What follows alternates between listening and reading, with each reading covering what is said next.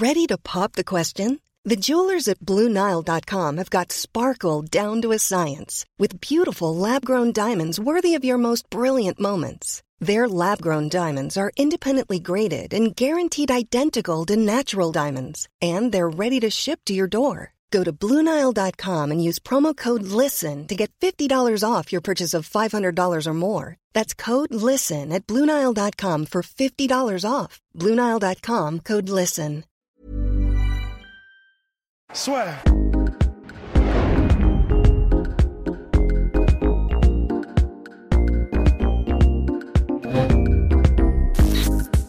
Mon Poidoms, aujourd'hui, je voulais parler avec vous de Larry Holmes parce que je me suis refait un sortie for sortie d'ESPN sur le combat Holmes-Mohamed Ali et il n'y a pas très longtemps, on avait reçu aussi un espèce de commentaire là-dessus. C'est vrai que ce monsieur, quand même, il a eu. Il, il est- il était pas à la bonne époque, en fait. Ouais, et puis on lui, euh, il a le, le problème d'avoir, euh, d'être arrivé après quelqu'un d'extrêmement populaire, quoi. C'est, aussi ça le, la malédiction de, de battu, surtout. et de l'avoir battu. Je, je pense que c'est ça. hein. Je pense que ça fait partie euh, euh, des champions comme ça qu'on qu'on n'apprécie pas à leur juste valeur, malheureusement, parce que c'est un grand nom, euh, très très grand nom de la boxe poids lourd. Et euh, ouais, je pense que qu'on lui pardonne pas d'être, euh, d'avoir succédé à Ali et de l'avoir battu, même si bon, il n'est pas responsable de ça, quoi. C'est, c'était le combat de trop, euh, c'était le combat de trop pour Ali.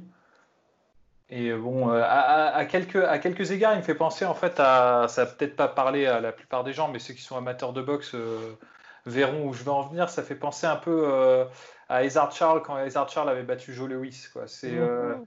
C'est un, un excellent boxeur, Ezard Charles, pareil, et euh, pas apprécié à sa juste valeur, et euh, à qui on en a voulu parce qu'il avait battu un champion extrêmement populaire. Mhm. Donc je pense qu'il y a des, des courbes qui sont un peu euh, similaires. Et tu penses que ça se joue à quoi, ça, justement? Le fait que ensuite, bah, il y a eu ce fameux combat contre Mike Tyson qui, là, l'a définitivement enterré. Il y avait, eu- avait aussi, c'était contre qui le... Il avait perdu contre qui aussi deux fois de suite? Le mec qui avait tenu euh, un Les- euh, Michael Spinks. Voilà, oui. Michael on- Spinks. on- on confond Mais ça- toujours avec- ouais. Euh, ouais, Lé- qu'on confond avec euh, Léon. Spinks, euh, qui a, qui a battu Ali d'ailleurs aussi. Ouais. Mais euh, non, non, et, euh, mais ça c'est vers la fin, quoi. C'est c'est plus son prime déjà, parce qu'il a eu un règne excessivement long. euh. je crois qu'il est presque arrivé à 49. Je crois qu'il a échoué à faire. Qu'il avait 48-0 Ah et sa première défaite, elle arrive euh, à 49. Mais oui, c'est ça, c'est à partir de 38 piges, je crois qu'il a commencé à. Ouais, parce que c'était virtuellement. Alors, il est moins connu parce qu'il n'est pas hum, culturellement. Enfin, il n'a pas eu un impact culturel euh, important, mais c'était un boxeur. 48-0. Ouais. 48-0.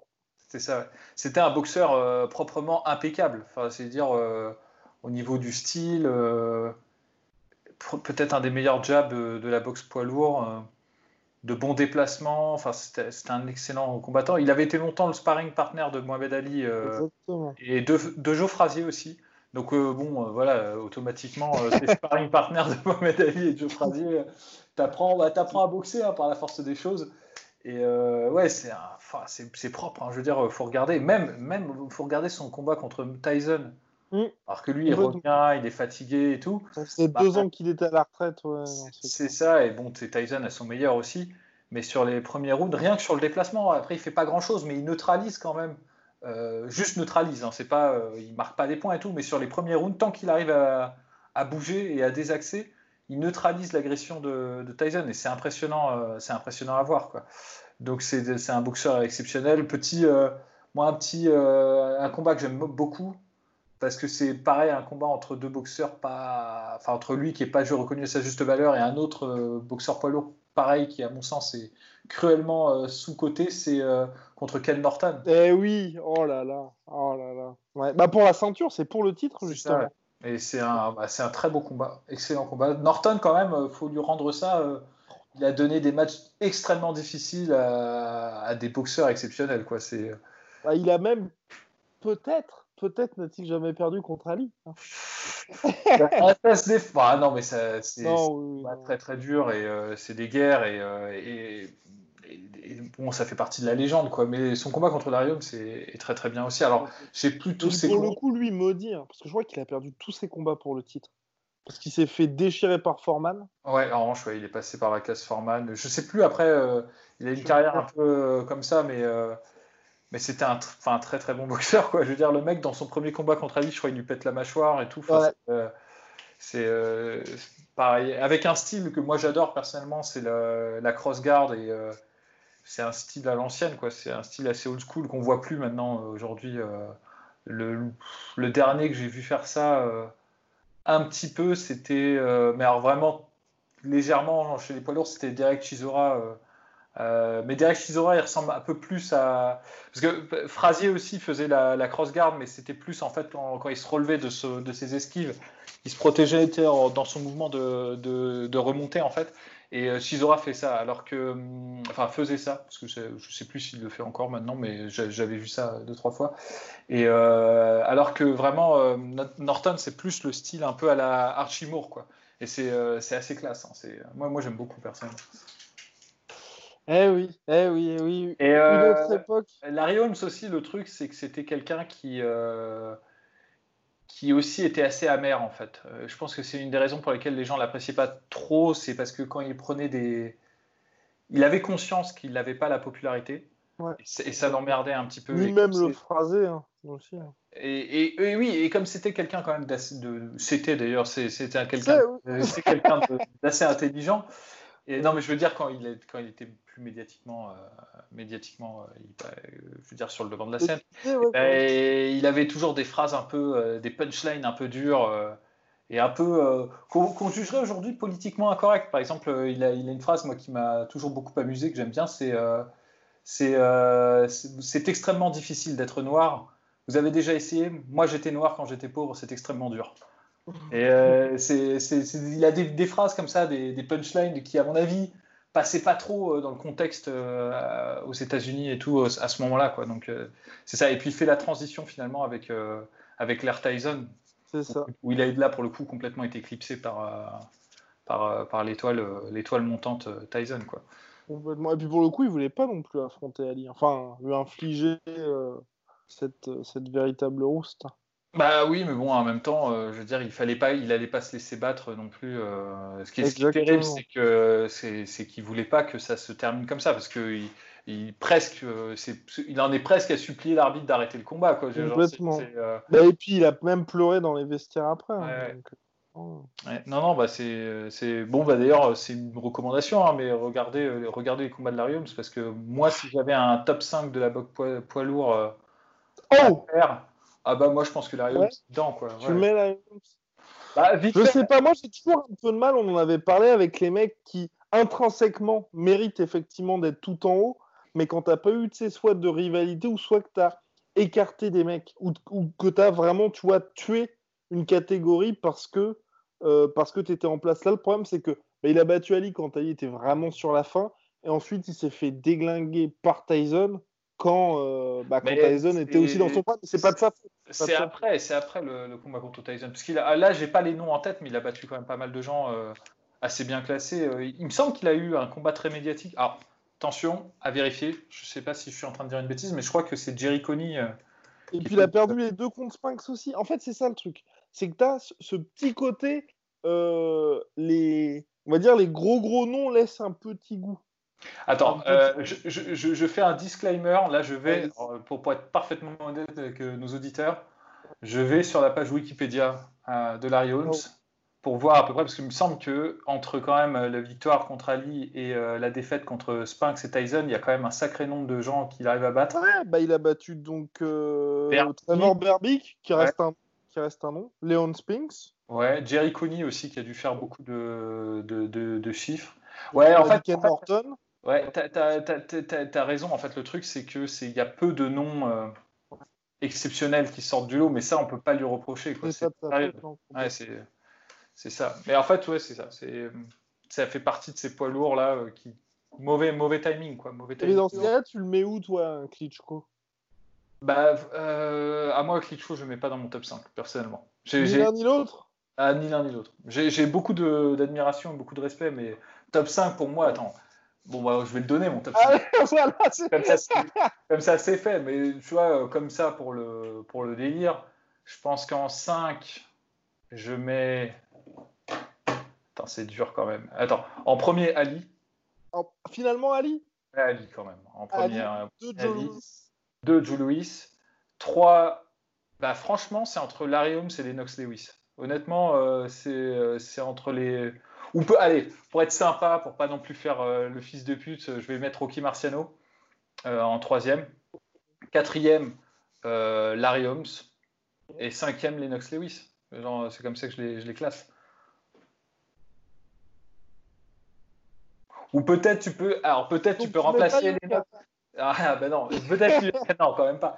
Pas maintenant en tout cas, pas maintenant. Il peut, il peut nous surprendre. Hein. Mais euh, ou peut-être tu peux remplacer Lennox Lewis par Foreman pour la pour la longévité ouais, en cinquième. Justement, je pensais à ça, je pensais à Foreman. Mais c'est vrai que pareil, Lennox Lewis c'est fou. Hein.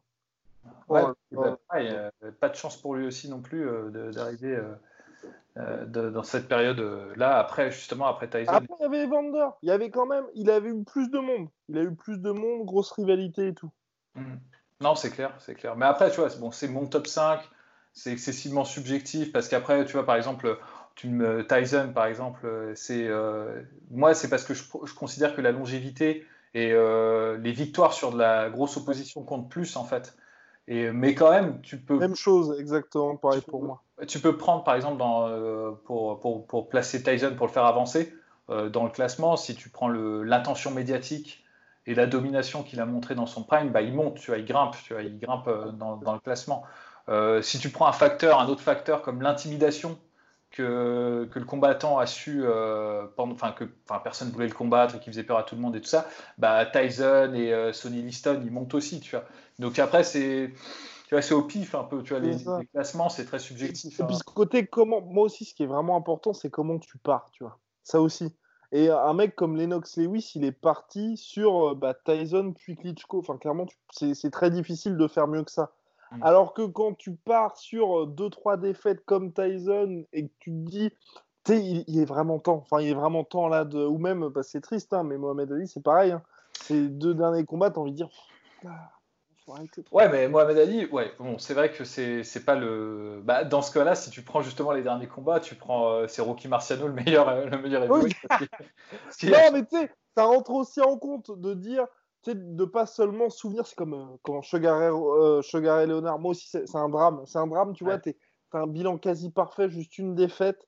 Tu es là, tu peux, tu peux rester chez toi, mais non, tu as toujours cette tentation, bah, évidemment, et puis d'être payé des millions, forcément, de revenir et bon. Non, et puis aussi, euh, je pense que quand tu as atteint un tel niveau comme ça, c'est très difficile d'accepter que tu déclines aussi. Hein.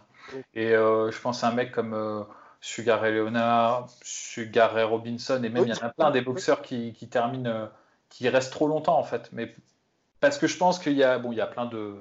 Il y a aussi l'argent, il, il, y a tous ces trucs qui rentrent en compte. Mais il y a aussi le truc de se dire Ouais, je vois les nouveaux champions, mais j'étais meilleur qu'eux quand même, avant avant que je décline. Et je pense que c'est, euh, il y a toujours la volonté de, de se tester, quoi, de, un, peu ce que disait euh, comment euh, Anderson Silva d'ailleurs à propos de, de, ce qu'il a, de sa dernière sortie quand il a dit que, qu'il avait voulu, enfin qu'il avait songé à la retraite en 2012, mais que bon, l'argent plus la volonté de toujours prouver qu'il est le meilleur et tout ça, ça joue quand même énormément. C'est clair. Bah, c'est ce que ouais, même Lennox Lewis avait dit ça récemment en gros pour bah, il a connu vraiment les, combats à 20 millions de dollars et qu'aujourd'hui, pour 100 millions, bah, il, remonterait sur un ring, il n'y a pas de souci. Quoi. Mmh. Donc, euh, une fois que tu as touché autant de thunes, c'est vrai que tu te dis, bon, bah, au fond, à pas risquer de faire mettre KO, il n'y a pas, pas grand chose d'autre.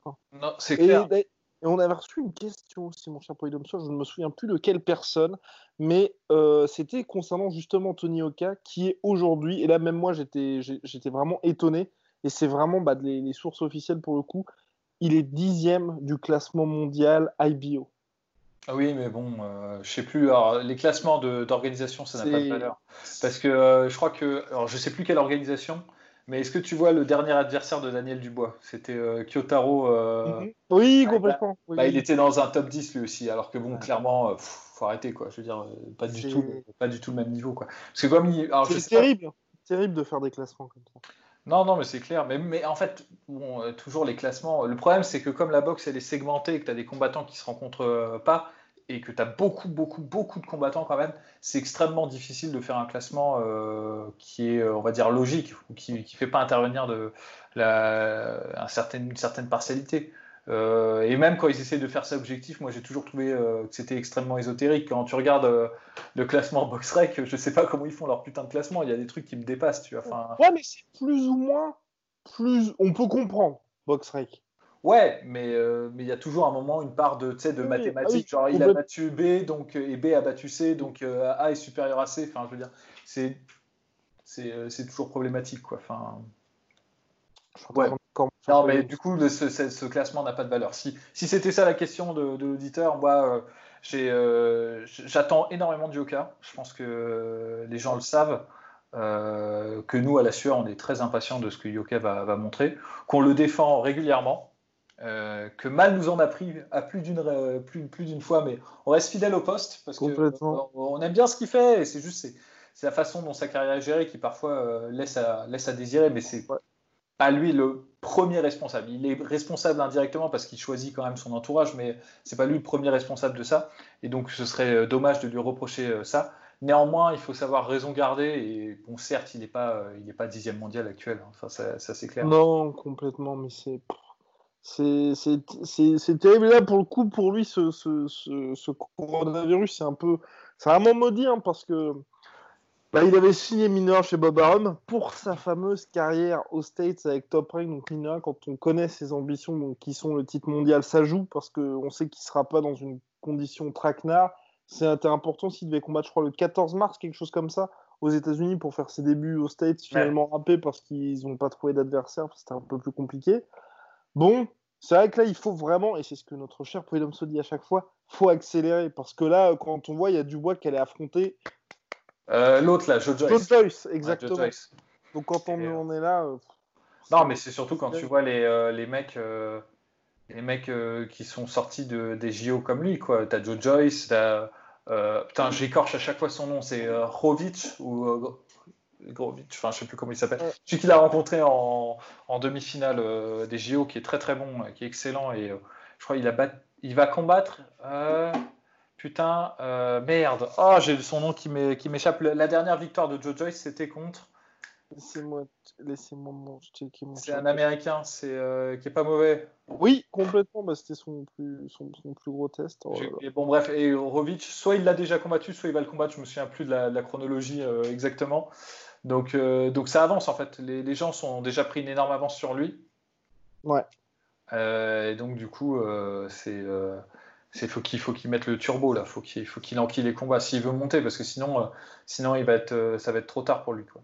Complètement. Et puis il y a aussi ce ce oui Ajakba qui est aussi intéressant. Ah oui oui, oui, oui exactement. Bah ouais. et encore eux ils arrivent après lui, tu vois.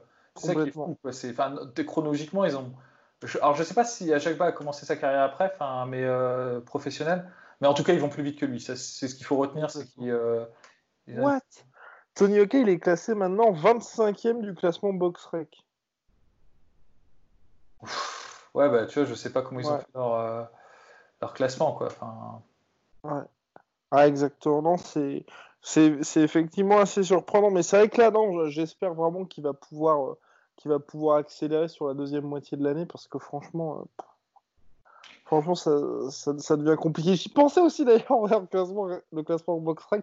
C'est vrai que ça aurait été quand même énorme d'avoir un Louis Ortiz chez les pros dans son prime et avec toutes les cartes en main il y a genre 10 ans. Ah là là, ouais, bah, grand malheur, hein. mais bon, c'est pas, le...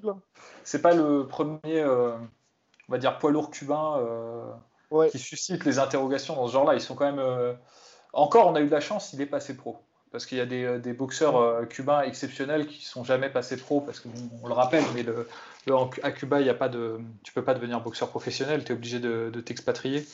Et euh, bah, il y a eu des, des, boxeurs sur lesquels on est passé à côté, enfin, ceux qu'on connaît, quoi, Teofilo Stevenson ou, euh, ou Félix Savon, tu vois, c'est des, des, grands boitifs de la, de la boxe poids lourd. Et c'est vrai que, euh, bah, au moins, on a eu quand même. Il fait à 40 piges, enfin, 40 piges officiellement, là, c'est. Ouais, c'est incroyable. Oh Donc, de, le, du coup, le nom m'est revenu, c'était Brian Jennings, euh, et je crois que. Oui.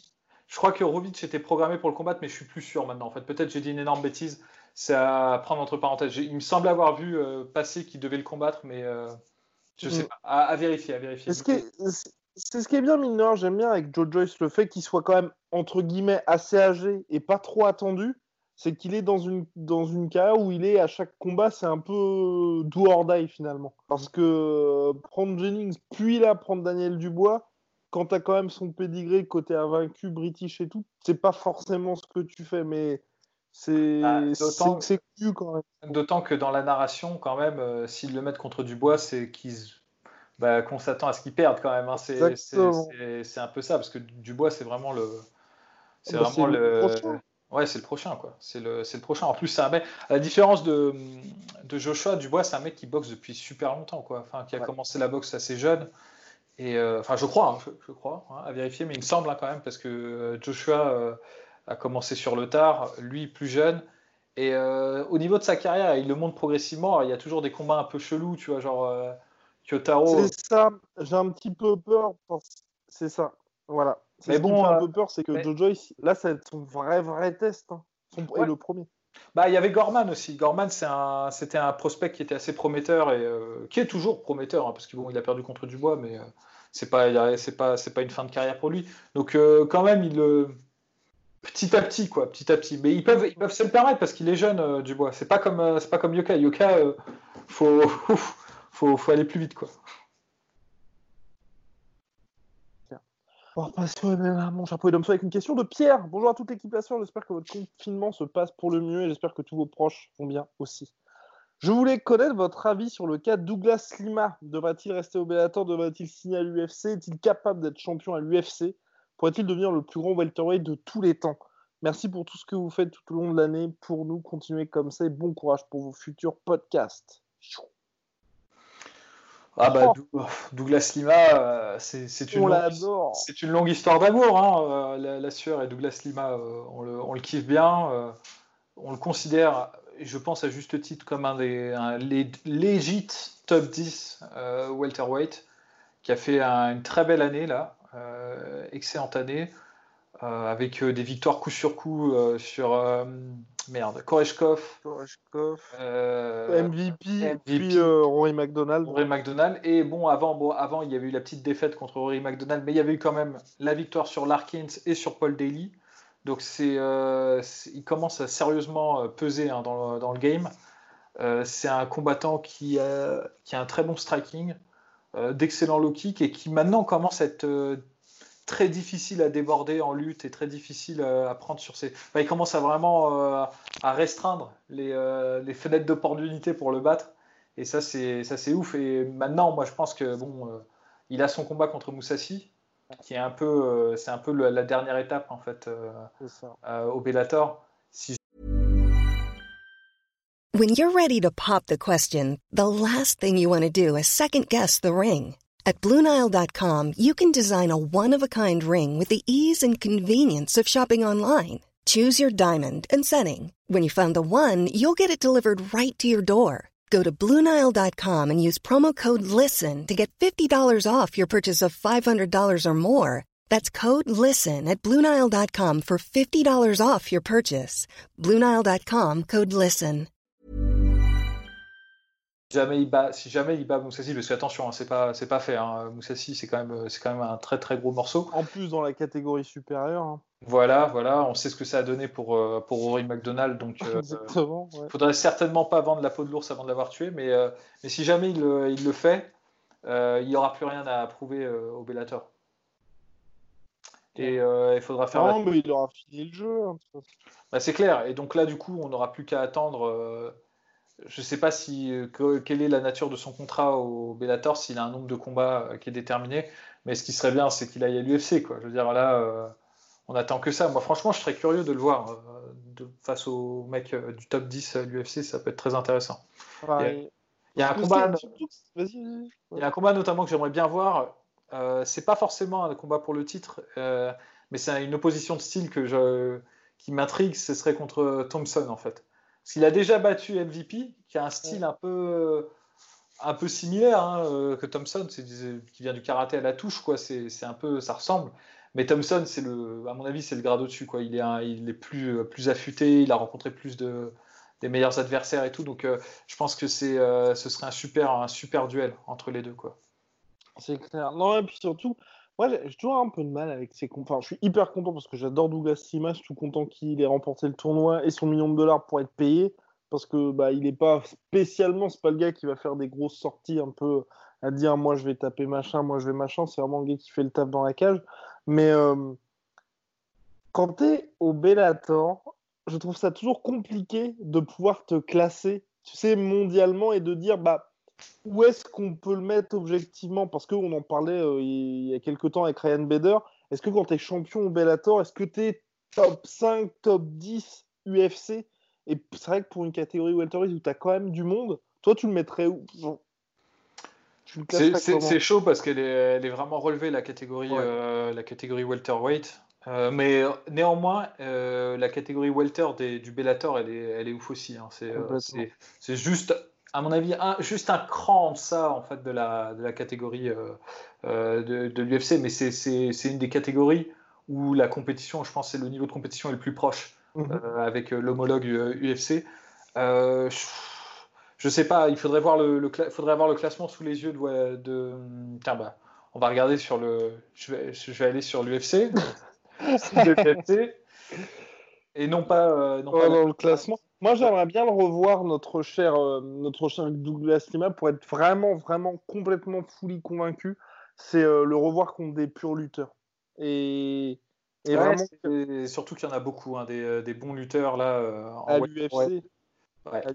Donc en, en, welter, nous avons Ousmane qui est champion, Tyron Woodley qui est premier, donc premier mais deuxième quoi, Colby Covington deuxième, George Roré Masvidal troisième, Léon Edward, quatrième. Putain, le top 5, c'est vraiment. Euh, cinquième, Stephen Thompson. Et ensuite, il y a Gilbert Burns, Damien Maya, Michael Chiesa, Rafael De Santos, Dan Diaz. Moi, honnêtement, euh, en toute honnêteté, je le mais. Robbie Lawler est même pas dans le top 10 Non. Bah euh, là, clair. Ou alors, je sais pas si ma page n'est pas à jour, mais j'ai pas. En tout cas, sur le site de l'UFC, non. Ouais, bah et, et, donc, du coup, moi, je sais pas, je le mets juste en deçà de Stephen Thompson, Thompson pour le moment. Ouais. Parce que après les autres c'est chaud quand même. Enfin, euh, enfin Colby Covington, euh, Roré Masvidal, euh, Léon Edwards aussi injustement, injustement sous côté, mais qui est, un tueur à gage aussi, donc c'est chaud. Mais honnêtement, putain, un Léon Edwards, pareil, un Léon Edwards versus Douglas Lima, je donne, je donne cher pour voir ça. Hein. c'est ce serait stylé quoi. Ah là là complètement, complètement, mon cher Paul Damso. Bien, on va poursuivre avec une question d'Alexandre. Salut les gars, question fun pour le Triple C. Si vous deviez choisir trois combattants UFC pour vous servir de garde du corps dans les favelas de Rio, qui choisiriez-vous? Oh, ça n'a peut-être pas besoin vu de son passif, quoi. pour ma part, je prendrais Ed Gadou, Jones et Masvidal. Euh, alors moi j'ai une théorie en fait, euh, c'est que dans les cas où tu es vraiment dans la merde, vaut mieux prendre des paratonnerres que prendre, euh, prendre des gardes du corps. Moi je prendrais Colby Covington, Shail Sonnen et un autre mec qui a, insulté les Brésiliens comme ça je suis sûr de... qui, qui se font dépouilleux et que moi je passe tranquille, tu vois. Genre. Ah oui d'accord. ouais, bah, ouais je prendrais... Je prendrais, ouais non, Nganou, Nganou, Roy Nelson et Mark Hunt, je pense.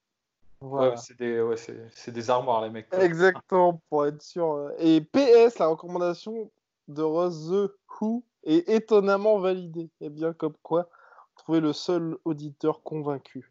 Alors, euh, question, question. Bonjour Team Nation, j'espère que vous, que vous vous portez bien. J'aimerais savoir si vous. Si vous deviez faire un classement des 5 meilleurs punchers à l'UFC, toutes catégories confondues, quel serait-il? Merci, bonne continuation. Euh, c'est chaud.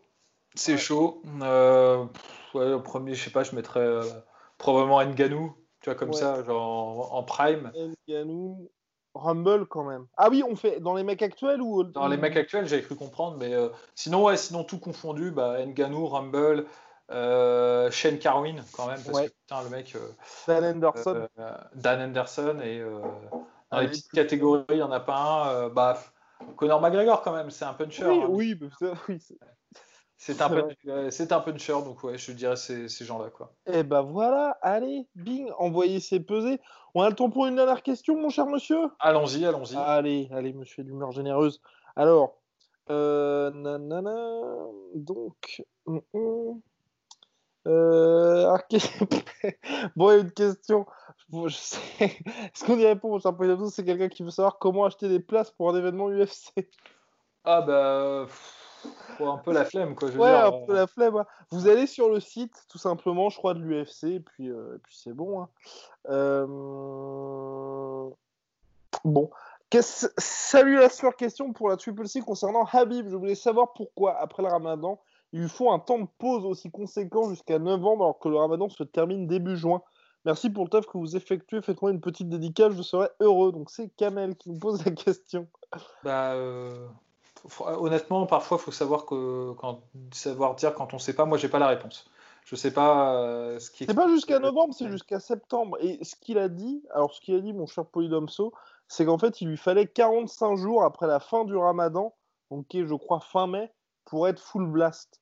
Donc en gros, c'est vrai que tu vois, bah, tu, mets 45 jours après la fin mai, ensuite tu fais ton camp d'entraînement, donc ça fait septembre. c'est ce qui est logique, hein, quelque part. Hein. Et puis aussi, bah, étant, étant pas pratiquant et ne faisant pas le ramadan, voilà, euh, qu'est-ce que je veux dire? Bah, La plupart de mes potes qui, qui, font un an me disent qu'en fait, quand pendant cette période-là, ils prennent quand même pas mal de poids, et puis c'est pas une période optimale, bien évidemment, pour s'entraîner full blast aussi. Et quand vous êtes à ces niveaux d'optimisation physique, que savoir Habib, bah, ça lui demande quand même beaucoup d'efforts pour faire le poids. J'imagine aussi qu'il y a ça qui rentre en jeu et que mais il va pas forcément pas combattre 15 jours après. Euh, bah, je, dois, je, dois, je dois avouer que moi personnellement non plus, comme je le fais pas, euh, je, n'en ai euh, aucune idée. Mais ce que je propose, c'est que parmi les gens qui nous regardent, s'il y en a qui, qui font le ramadan et qui, en plus de ça, euh, pratiquent des sports à, haut niveau, euh, ce serait pas mal si vous pouvez nous dire votre ressenti en fait euh, dans les commentaires parce que ça c'est une lumière qui serait intéressante d'avoir en fait à ce sujet s'il faut un certain temps de récupération. Moi je suis curieux de, on en apprend tous les jours donc je serais curieux de, de savoir ça. Non c'est clair mais moi, à mon avis moi c'est vraiment un truc sur le weight cutting et tout parce que c'est vrai que dans les autres sports sais, notamment en foot, je sais que, enfin, je sais, enfin, il y a pas mal de sportifs qui continuent toujours à faire les rencontres de Champions League et tout ça quand il y a des trucs. Donc c'est vrai qu'à mon avis, pour les meufs, ça va être à mon avis le truc du weight cutting. Ultime question, mon cher Polydomso, sur un combattant que vous aimez ou pas. Euh, Manzu sûr, j'espère que tout va bueno. Je voulais vous demander que devient Santiago Ponzinibio Il était trop chaud ce combattant, mais c'est vrai qu'il a complètement disparu des radars. Ouais, ouais, pareil. Euh... je sais pas. Je, sais pas, ouais, je sais pas pourquoi, mais euh, c'est vrai que là, là c'est là où on, aurait besoin de Rust, euh, qui aurait toujours la petite info qu'on n'a pas euh, à, ce sujet, parce que c'est vrai que ça, c'est un grand mystère. excellent combattant, j'adore en plus moi Santiago Ponzinibbio, surtout sur ses derniers combats, ce qu'il a montré. Il me semblait qu'il avait proposé là de revenir, de revenir, mais c'est la, enfin même quand j'ai réentendu son nom, je me suis dit ah putain c'est vrai que qui a Santiago Ponzinibbio et que c'est un des meilleurs. Il est même pas dans le classement top 10 alors que bah, c'est un, un, excellent combattant. Quoi. Je veux dire, mais c'est fou, hein. enfin, vrai. Et je ne connais pas la raison. Euh, peut-être. Euh, J'ai peur qu'il soit tombé pour l'USADA. Alors là, c'est pas du tout euh, Guillaume qui dit que le mec est chargé, mais comme ils ont, l'USADA, une nouvelle méthode de communication, à savoir où ils disent qu'il y a une suspension une fois que le mec a purgé la dite suspension. Alors qu'avant, c'était justement, bah, ils annoncent que tu es suspendu, machin. Donc, tu as un silence radio comme a eu Polo Costa, où justement, tu vois, pendant six mois, il devait faire le combat contre Romero. C'était en février, en mars dernier. Tellement si c'était pas fait, t'es pas au courant. Et puis ensuite, on me dit, ah bah ça y est, il a accepté son truc, il a purgé sa suspension de six mois. Donc, peut-être qu'il a eu un truc comme ça, mais sinon, c'est bizarre parce que c'est vrai que généralement, les combattants, quand ils ont des blessures, bah, ils communiquent dessus. Donc. Euh... non, pareil, mystère. Bah, là, c'est dommage. Là, ça fait deux, deux questions euh, auxquelles je ne peux pas répondre. Et en fait, je, serais très curieux aussi de, de, savoir la raison. En fait, la raison mm. Bref, la, sueur devient inutile. Mmh. J'ai employé les recommandations. Là, par contre, on va se rattraper. Bah, là, il y en a deux qui me sont tombés dessus. Euh, quand même, euh, ça tombe sous le coin du, du bon sens. C'est l'UFC qui est d'humeur généreuse en ce moment. Ils ont mis en ligne, un, le combat Rory McDonald, euh, Robbie Lawler 2. Donc même si vous l'avez vu, il faut le revoir. Euh, non, mais oui, c'est un classique. c'est clair. C'est bah, un des plus beaux de tous les temps. Enfin... Franchement, ouais, c'est un des meilleurs combats, même techniquement. Et puis, enfin, se dire, c'est la folie ce combat. Donc là, en plus, vous pouvez vous le mettre en 1080, enfin, tu vois, même plus, tu vois, genre, en bonne qualité, sans, sans vous faire chier à le trouver. Enfin, c'est sur YouTube, c'est gratos on fonce, on fonce. Et alors, et pour ceux qui, euh, est-ce que pour toi, il a vraiment ce combat-là enlevé quelque chose de Rory McDonald? Je pense qu'il a enlevé quelque chose aux deux combattants, moi. Il y, a des, y, a des, euh, y a des combats où, tu sais, l'acier euh, aiguise l'acier et les deux en sortent grandis. Et il y a des combats où, enfin, tu vois, c'est comme euh, Freeline Manila, quoi. C'est-à-dire, tu, tu pars en guerrier, tu reviens en vieil homme blessé, quoi. Et franchement, honnêtement, les deux, je pense qu'après, la chute de Rory a été plus, plus dure. Euh, mais celle de Robbie Lawler, elle l'a accompagné de. Parce que même le combat euh, qui est après, qui est contre euh, Carlos Condit, ouais. bah, il galère à mort contre Carlos Condit. Tu vois, c'est déjà, il y a déjà un déclin qui a amorcé en fait. je pense que là, c'était le, top, enfin le, le, meilleur. Et même sur la variété technique, ce que faisait Robbie Lawler à cette époque, il le fait plus après. Il simplifie son jeu en fait, étonnamment. Donc c'est assez ouf.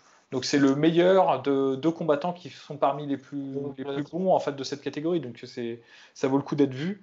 Et sinon, euh, il y a un autre combat qui a été publié là pareil par l'UFC. Ils sont, sont, comme je disais, très généreux. C'est le combat de Khabib contre, euh, contre Rafael dos Anjos.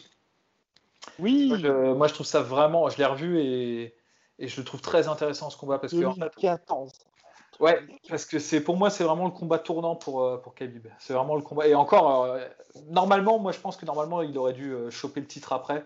Il, il a juste été blessé et mis sur le côté pendant plusieurs années quoi parce que c'était pas cool. Il a il a joué de malchance juste après. Mais ce qu'il faut savoir c'est que Rafael dos Anjos avait déjà entamé son, son, run, était déjà sur une série de 5 mhm. victoires quand il a rencontré Khabib à ce moment-là. Et il enchaînera ensuite par 5 victoires avec la démolition de Benson Anderson et de Prime Anthony Pettis, donc un des plus beaux runs euh, chez les lightweight. Et pourtant, quand on voit son combat contre Khabib, il est complètement dépassé. Quoi. Et euh, ça, c'est assez ouf. Donc, euh, à revoir, à mettre sur, sur sa to-do to list ou to-do si, enfin, to-see list plutôt. et c'est ouais, assez ouf. C'est assez ouf. Il y a notamment le, dans le round 3 une des plus belles projections de judo en défense de takedown euh, qui me soit donné d'avoir vu. Enfin, c'est assez stylé. Donc, euh... donc takedown de Habib, bien évidemment. Évidemment, évidemment. mais c'est vrai que c'est fou. C'est vrai que c'est fou. D'ailleurs, de Habib, qu'il ait réussi à faire. Enfin, il a réussi. De passer de mec qu'allait passer à côté de sa carrière à finalement réussir à se remettre à partir de 2016, être à l'abri des blessures, parce qu'on est passé vraiment à ça, d'avoir un énorme talent gâché, tu sais, l'espèce d'histoire qu'on allait raconter dans 20 ans il y avait un mec qui battait tout le monde, mais euh, C'est clair, c'est clair, parce qu'il avait évoqué sa retraite à ce moment-là. Hein. Mm. Euh, c'était vraiment un truc, parce qu'il y a eu une succession de blessures en fait.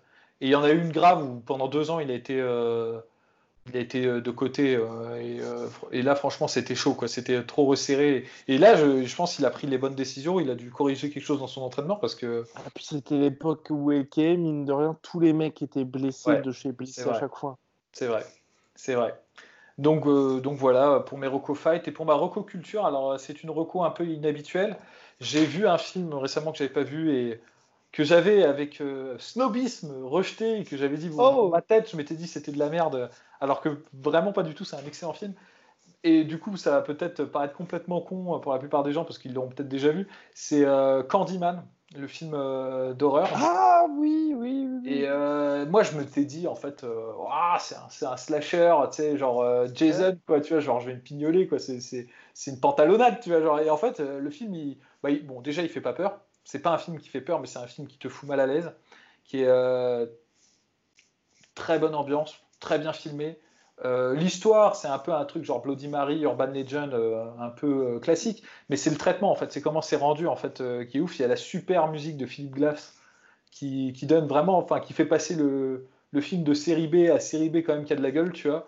Et t'as la, la prestation de merde, ah, de l'acteur qui joue bah, justement le Candyman, qui est, bah, qui est archi stylé dedans. Tony Todd. Tony Todd, qui a un charisme de dingue. On le voit genre quelques secondes à l'écran, mais c'est une présence, quoi. Il a de la classe, il a une voix, il est, euh, il est unique. Je crois qu'en termes de boogeyman, euh, comme ça, dans du cinéma d'horreur, il n'y a que lui qui est comme ça, quoi. Qui, il y a ce côté un peu nonchalant, suave, mais en même temps très inquiétant et, euh, très troublant. Et il y a Virginia Madsen, qui j'avais oublié à quel point était belle cette, cette femme, donc ça ne gâte rien. Donc excellent film, je le recommande. Très, Ils vont faire un remake là en plus avec. Oui, avec quoi, Jordan, Jordan, Peele. Jordan Peele. Qui réalise ou qui produit alors je sais pas s'il produit. Parce que moi c'est toujours, tu sais, les petits trucs de la petite carotte quand t'as un. C'est comme Luc Besson, ouais. produit par Luc Besson, ouais. Ou comme, c'était quoi? C'était Tarantino qui avait fait ça avec le. Hum, Bah, les Robert Rodriguez, là. The Man with the. Non Ah oui, euh, oui, The Man with the Iron Fist euh, de- Oui, voilà.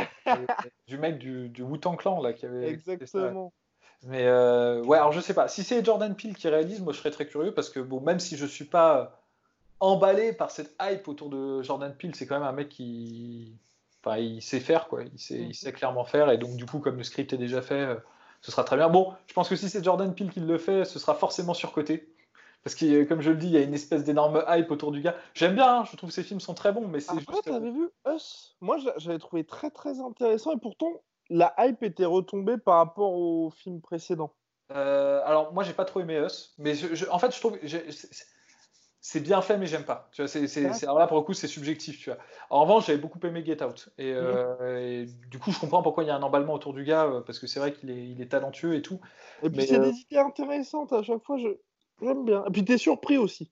Oui, non, non, ça c'est clair, mais c'est c'est euh, ouais, c'est- après c'est des goûts, hein, c'est les goûts et les couleurs, euh, ça, ça ne se discute pas, mais euh, mais disons que en tout cas il, a- il est talentueux, donc ce sera pas un remake à chier.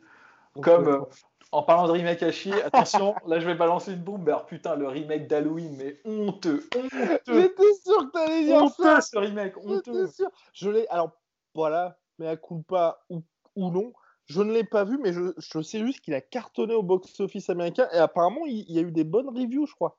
Mais je Parce que. Jamie Lee Curtis est apparemment génialissime dedans. Ouais, faut, faut arrêter quoi. Genre, faut arrêter. Ah ouais. Putain, tu, tu regardes le John Carpenter, euh, ça a de la classe quoi. Je veux dire, c'est c'est ouf. Tu comprends pourquoi le film il a marqué? Parce que bon, il n'y a pas, c'est fait avec euh, trois chewing-gum, un bout de slip Ouais. et euh, les moyens du bord quoi. Mais euh, mais le truc, il est euh, il est vraiment euh, bah, juste les cadres et tout, la maison, où il place sa caméra, euh, la présence de, de Michael Myers. Enfin, c'est c'est classe avec la musique. Enfin, c'est super angoissant. Là, c'est qui? C'est Danny McBride en plus. Enfin, c'est l'équipe de McBride qui ont fait le remake C'est vrai, oui. tu sens, putain, ça suppure par tous les trucs. T'as genre, euh, t'as genre des vannes, c'est genre le, le père de famille, genre, ouais, je me suis mis du beurre de cacahuète sur la tub et tout. J'étais genre, mais Oh, qu'est-ce que je suis en train de regarder, putain, c'est pas vrai, tu vois. Et, et Et en il plus est dans de ça- Michael Myers? Oui, mais c'est un papy. Alors ça, ça m'énerve déjà. Ah oui. Alors, tu, tu casses le. Tu, tu, tu, tu déconstruis. En fait, c'est cette tendance-là des, euh, des, des films de remake qui. Alors, c'est juste mon avis, hein, ça, ça n'engage que moi, mais qui prennent des films qui sont des mythes. C'est des mythes fondateurs, tu vois. Genre, tu prends. euh, bah, Ah, Alien à- Alien, Halloween, euh, enfin, enfin, c'est des mythes quoi. C'est, on t'explique pas Michael Myers. On te dit, en plus dans le premier film, on te dit pas que c'est le frère de machin, et de, de Lois Strom et tout ça. On te, on te dit rien. C'est ton imagination qui travaille. C'est une présence. C'est le mal incarné, Michael Myers. C'est ce que disait euh, John Carpenter. Il veut pas une figure. Il veut pas humaniser son mal. C'est juste, euh, c'est une essence quoi. C'est un truc euh, qui, qui t'angoisse et tout. Et en fait, tu prends ce truc-là qui est mythique, qui a super bien fonctionné parce que c'est mythique, et tu vas le déconstruire derrière avec une espèce de postmodernisme à la con, tu vois, où tu vas dire ah bah non mais en fait c'est un papy, euh, on va le voir vieux euh, et tout, genre on va le voir humain. Mais ça, Ouais. ça fait chier, moi ça me fait pas du tout rêver ce truc-là. euh, je veux dire ah, laisse tomber quoi. Soit tu fais ton cinéma postmoderne et tu fais Scream. Je veux dire, tu fais, euh, tu fais Wes Craven, tu fais les mecs qui ont, qui ont conscience d'être dans un film d'horreur, tu vois, qui te disent, bah ouais, t'as déjà vu ça dans tel film d'horreur. Donc tu joues la, la carte méta, mais à plein pot. Soit tu joues la carte mythique, mais tu restes pas le cul entre deux chaises en disant, bah ouais, mais c'est quand même Michael Myers, mais euh, on est quand même, on sait qu'il y a eu tous les films avant, donc forcément on va faire des clins d'œil à ces films-là. Enfin, ça, m'énerve euh, j'ai- j'aime pas ça. Et en plus de ça, il y a un truc qui me pète, pète les bonbons. C'est une tendance là, des derniers films de faire de chaque personnage masculin une espèce de demeuré. Et à la limite de euh, genre de, de l'incapacité mentale là c'est euh, Oh le, le cul à deux chiffres mais avec une virgule au milieu quoi. C'est Oui, terrible. et ça c'est ça c'est insupportable. Et ça c'est idéologique et ça m'énerve. Donc Ah, voilà. c'est- vrai que c'est une petite tendance là que nous avons. ça fait Et Ross vous en dira des Ah nouvelles. bah, voilà, Rust, euh, c'est dommage c'est dommage qu'il soit pas là, là, il serait parti en c'est sabre au et ça aurait fait plaisir Ah on en- parlera dans un prochain podcast. Et dernier, point, mon cher Polydomso, après, hein. on va qu'à nos occupations. Petit disclaimer François Maubert, kinésithérapeute du sport euh, et préparateur physique kiné de l'équipe de France de kickboxing euh, au MMA Factory et également de l'équipe de France de MMA amateur, nous a dit apparemment euh, qu'en fait les casques en boxe anglaise permettent de justement réduire l'impact des coups selon une étude qui est sortie récemment. ah Donc, bah voilà. génial bah, je serais très curieux de la lire l'étude parce que c'est cool qu'ils en aient fait une donc euh, moi j'aime bien apparemment, il y a toujours cet effet, tu sais, un petit peu, un petit peu Bah, boomerang. de- d'emporte avec le poids et la masse mais ça se trouve c'est subjectif hein, ça se trouve c'est juste un effet euh, un effet placebo ou j'en sais rien. Mais du coup, je serais curieux de voir l'étude. Donc ça, c'est ça c'est cool. Je me fait tirer un petit peu sur les oreilles. Bien, allez, à la prochaine. Il me semblait quand même avoir pris des, pincettes. Hein. J'avais dit, euh, j'en sais rien, euh, il faut qu'il y ait des études et tout. Donc s'il y a une étude, moi je, je sais reconnaître mes erreurs. Euh, s'il y a une étude qui me dit le contraire, moi je m'incline, hein. il n'y a pas de problème. Hein. oui, mais, mais, idem. Mais après, je crois qu'on avait fait aussi un truc, c'était plutôt une généralité, parce que c'est vrai que par exemple en NFL aussi, il y a les casques, mais on sait que c'est hyper mauvais parce que pour le coup, tu as vraiment cet effet de de résonance et de vibration une fois que les mecs ils sont connus. Donc après tout je sais je sais plus exactement comment on en avait parlé parce que ça remonte hein. ça mm. remonte à quelques semaines. Hein. Enfin bref, shout out to my protein, moins 40%. T-shirt ici et d'ailleurs on vous prépare quelque chose de pas mal avec my protein qui risque d'être validé par Polydomso qui est un petit peu notre étalon qualité. Euh, on vous tient au courant dans les prochaines semaines. Soit.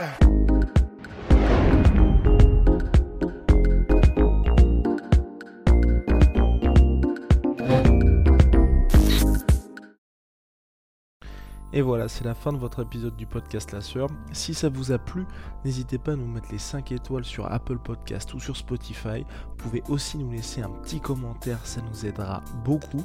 Et si vous voulez aller plus loin avec nous, vous tapez La Sueur sur toutes les plateformes ou sur les réseaux sociaux, vous nous trouverez. Et là, vous nous écoutez très certainement en audio. On est aussi en vidéo sur YouTube, mais également sur Snapchat. Là encore, vous tapez la sueur et on sera là. Merci de votre fidélité et à très vite pour de nouvelles aventures.